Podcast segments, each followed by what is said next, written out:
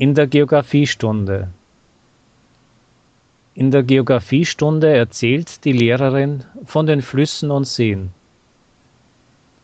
Plötzlich sieht sie, dass Kurt ihr nicht zuhört und nur auf seine rechte Hand sieht.